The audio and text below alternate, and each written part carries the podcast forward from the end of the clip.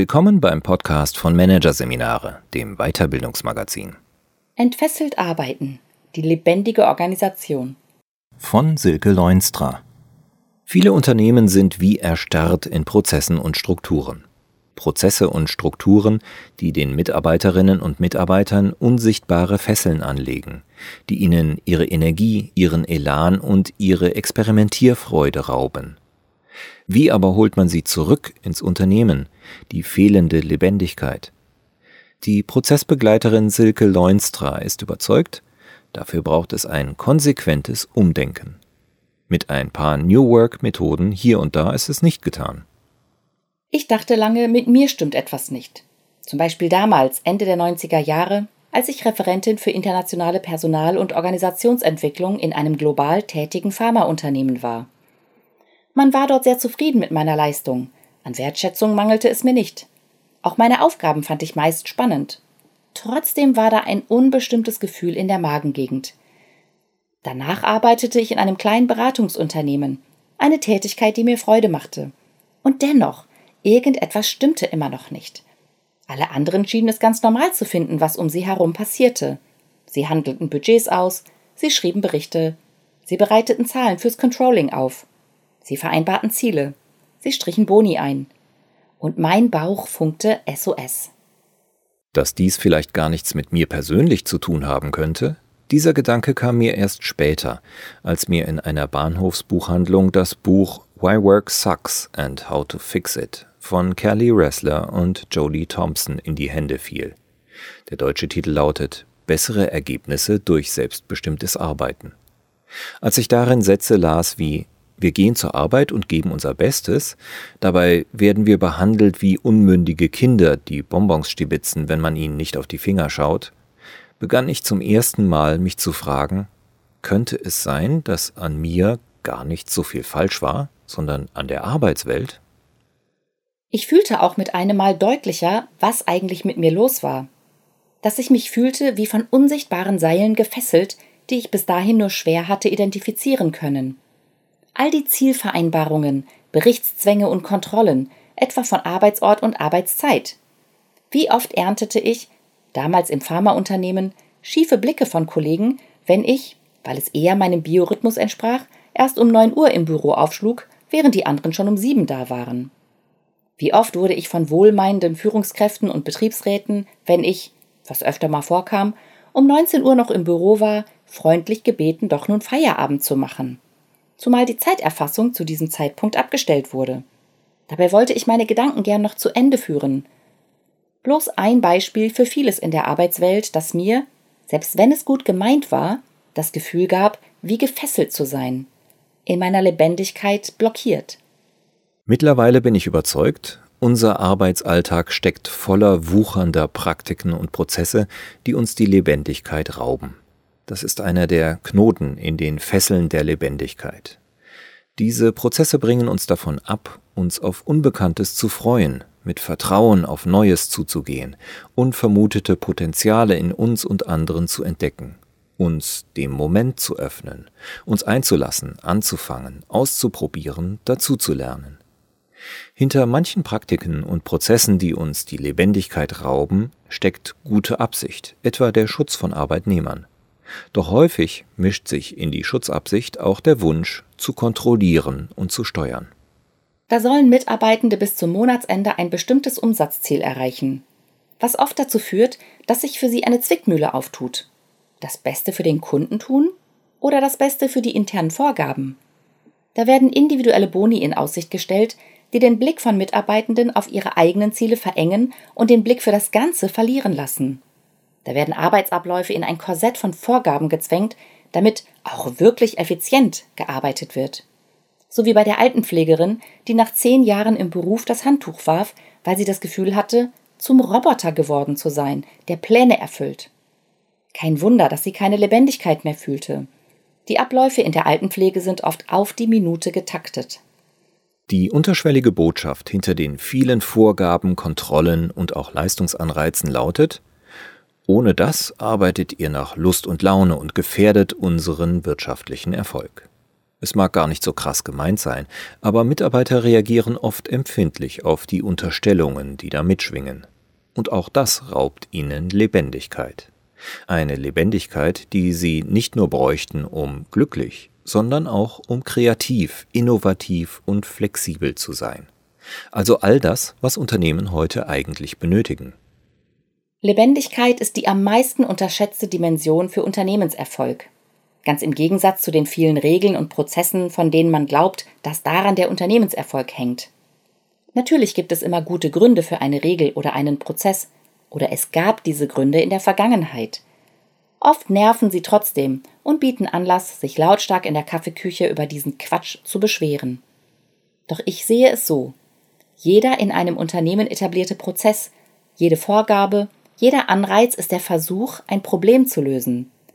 Doch jeder Problemlösungsversuch hat eben auch seinen Preis oder vielmehr seine Preise. Nehmen wir die Planung der Produktion. Sie ist fraglos nützlich, um effizient zu arbeiten. Doch zu starre Pläne im Dienste der Effizienz können dazu führen, Kunden zu verlieren, weil man nicht mehr flexibel auf deren sich kurzfristig ändernde Bedürfnisse eingehen kann. Das ist ein hoher Preis, Inzwischen haben wir in unseren Organisationen sehr viele Prozesse zu sehr hohen Preisen. Diese Situation führt zu Zynismus, Frust und Lähmung. Nun könnte man sagen, aber für all das gibt es doch schon Lösungen. Schließlich ist New Work seit Jahren ein Thema. Was mich aber wirklich stört, ist die verbreitete Verkürzung von New Work auf mobil und flexibel. Denn vieles, was die Arbeitswelt zentral ausmacht und Lebendigkeit killt, bleibt davon unberührt. Das Phänomen, dass Mitarbeitende hauptsächlich damit beschäftigt sind, interne Vorgaben zu erfüllen. Hierarchische Strukturen, Fremdbestimmung. Dagegen hilft kein New Work-Ansatz allein. Ich glaube aber, wir können eine wirklich neue, neue Arbeit schaffen. Dafür gibt es kein Rezept, denn ein solches wäre mehr vom Alten, weil in einem Rezept schon immer die Idee steckt, dass jemand schon weiß, wie es geht, was richtig ist. Aber trotz fehlender Rezepte muss niemand ganz im Dunkeln tappen. Es gibt Anregungen, die helfen mögen, mit neuer Arbeit wirklich ernst zu machen und dabei nicht doch wieder nur in alten Logiken zu landen. Erste Anregung. Mitarbeitende nicht ins Boot holen, sondern Boote bauen lassen. Dass Command and Control nicht mehr zeitgemäß ist, hat sich mittlerweile in vielen Betrieben herumgesprochen, zumindest theoretisch. Stattdessen hört man nun häufig, man müsse die Mitarbeitenden ins Boot holen. Das bedeutet, versichert man, selbstverständlich, dass Mitarbeiter aktiv mitgestalten sollen. Nur ist das wirklich so gemeint? Oder nicht vielmehr so, dass es eben auch beim Mitgestalten bleiben soll, während das eigentliche Gestalten weiter den Führungskräften vorbehalten bleibt? Ich glaube, genau das ist der Fall, wenn Führung ins Boot holt, was auch bei vielen New Work-Initiativen zu beobachten ist. Da findet ein Unternehmenschef, dass es an der Zeit ist, etwas abzuschaffen oder Neues einzuführen und macht eine entsprechende Ansage. Das ist nichts anderes als der Versuch, das System Organisation zu einem bestimmten Verhalten zu zwingen. Das wird nichts, wie wir in der vierten Anregung ausführlicher sehen werden. Es soll außerdem Menschen geben, die allein auf die Tatsache einer Ansage mit Widerstand reagieren, egal wie sinnvoll die enthaltene Veränderung ihnen erscheint. Aber selbst wenn es gelänge, mit einer Ansage einen Prozess, eine Vorgehensweise einzuführen oder abzuschaffen, es hätte immer seinen Preis. Gibt es keine Boni mehr, verzichten Mitarbeitende damit auch vordergründig auf die damit verbundene Anerkennung. Je höher der gefühlte Preis ist, desto schwieriger wird es, eine Praktik, einen gewohnten Prozess per Ansage abzuschaffen. Ich beobachte immer wieder, dass es weit hilfreicher ist, das Rad des Wandelns langsam ins Rollen zu bringen. Das heißt, an verschiedenen Stellen im Unternehmen über Veränderungsideen zu sprechen, immer wieder zum Diskurs einzuladen, sehr viel nachzufragen. Genau dafür braucht es Führung in einer lebendigen Organisation. Sie öffnet solche Räume. So verstandene Führung ist im Grunde wie das Workshop-Format Open Space, nur eben auf den Arbeitsalltag übertragen. Open Space hat keine feste Agenda oder vorher bestimmte Aufgaben. Nach einer intensiven Vorbereitung bietet die Moderation lediglich eine minimale Struktur an, die einerseits Koordination und andererseits zufällige Begegnungen und Initiativen ermöglicht. Die Teilnehmer bringen die Themen ein, für die sie Leidenschaft haben, und arbeiten dann mit anderen Interessierten an diesen Anliegen. Dadurch entsteht eine kraftvolle Energie. Räumeöffner sorgen auch im Arbeitsalltag für diese Energie. Sie steuern nicht, sie ermöglichen. Sie bleiben dabei als Inspiratoren, Sinnanbieter und Hüter der Idee spürbar und ermöglichen es den anderen gleichzeitig, sich mit ihren Ideen und Gedanken, ihrem Können einzubringen, statt ihnen nur Bruchteile von Entscheidungen zu überlassen. Das ist etwas anderes, als in ein Boot einzusteigen, dessen Reiseroute bereits feststeht.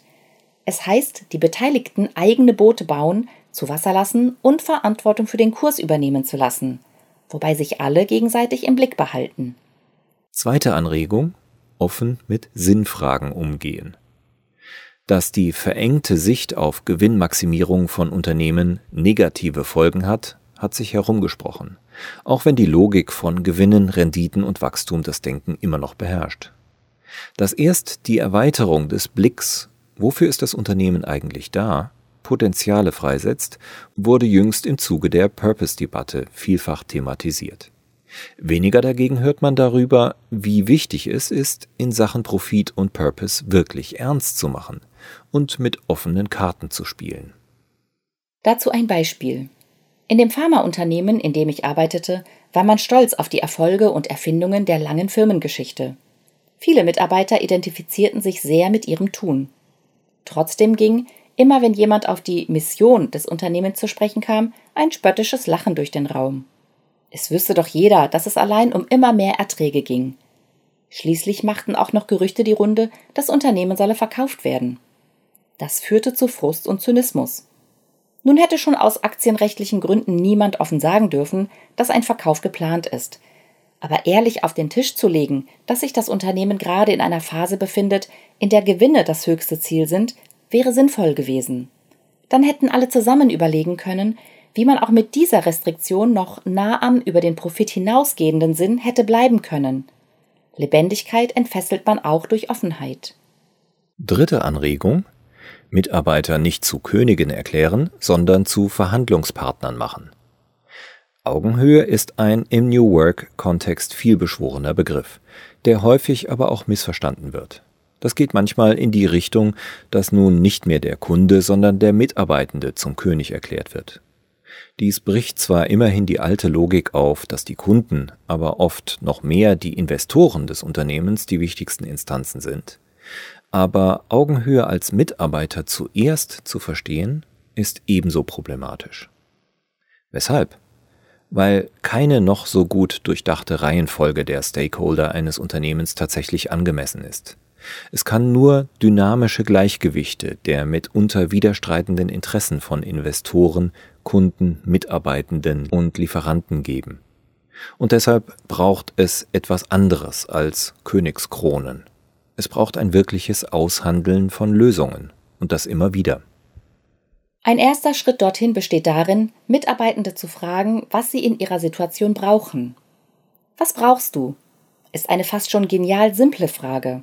Und doch erlebe ich immer wieder, dass sie Menschen auch aus der Fassung bringen kann, weil sie ungewohnt ist, weil sie nicht nur nach sachlichen Argumenten, sondern auch inneren Regungen fragt und weil sie es sehr schwer macht, etwas einfach nur blöd zu finden.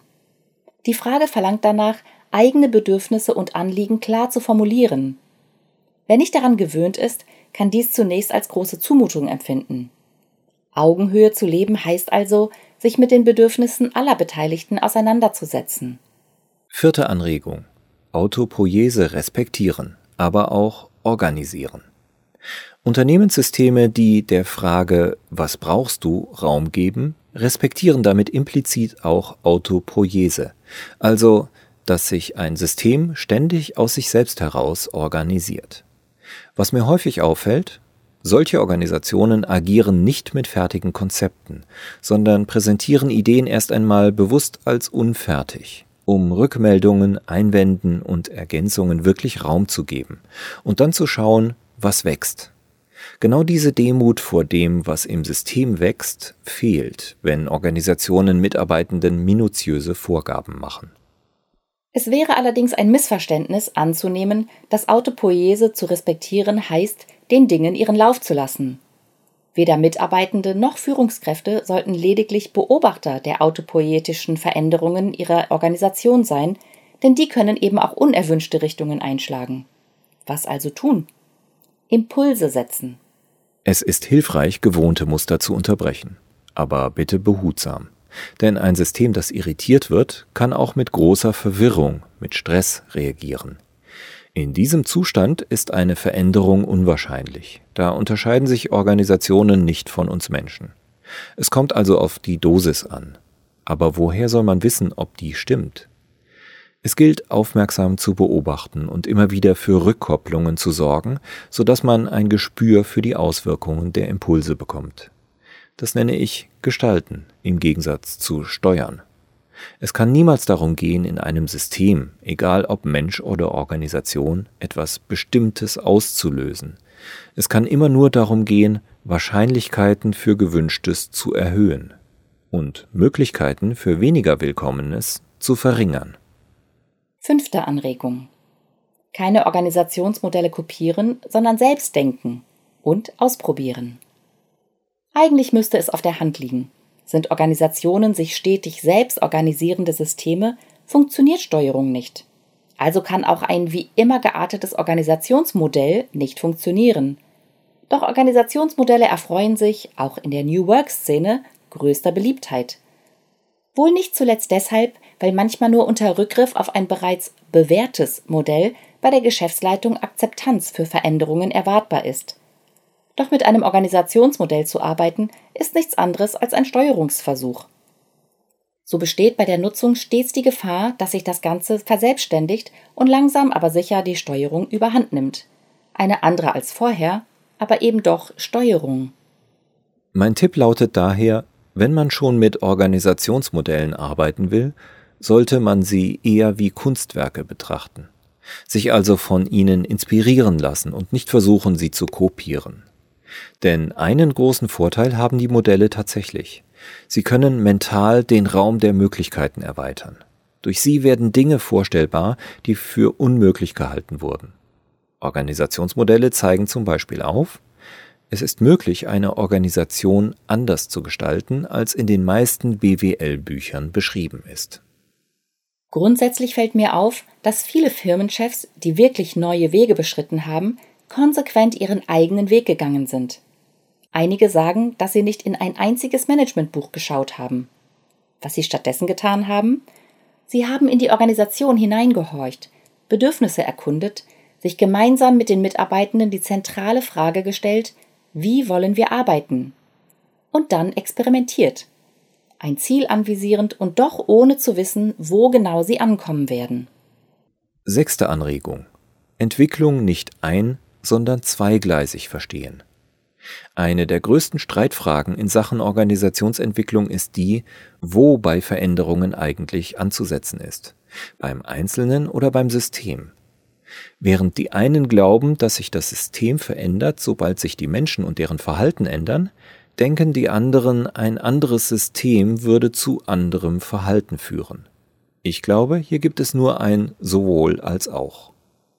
Natürlich handeln Menschen beeinflusst durch die Rahmenbedingungen.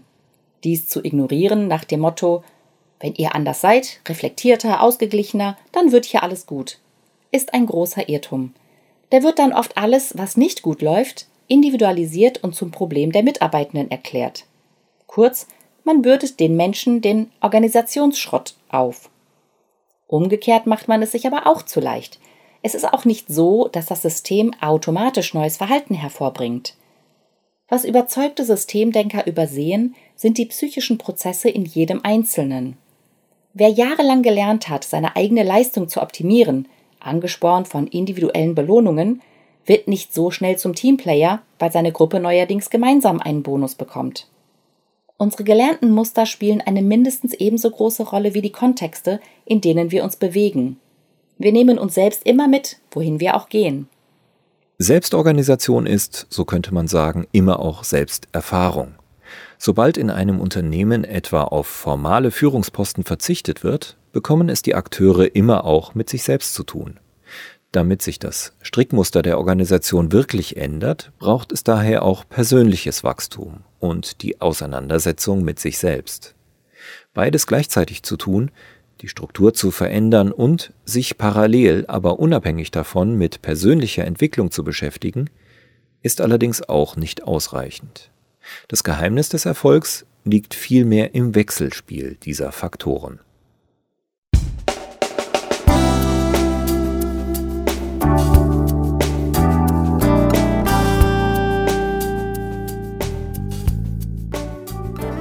Sie hörten den Artikel Entfesselt arbeiten, die lebendige Organisation von Silke Leunstra aus der Ausgabe Mai 2021 von Managerseminare, produziert von Voiceletter. Weitere Podcasts aus der aktuellen Ausgabe behandeln die Themen Die schwierigste Disziplin der Kommunikation, ziellos zuhören und Führen in Extremsituationen, Leadership am Limit.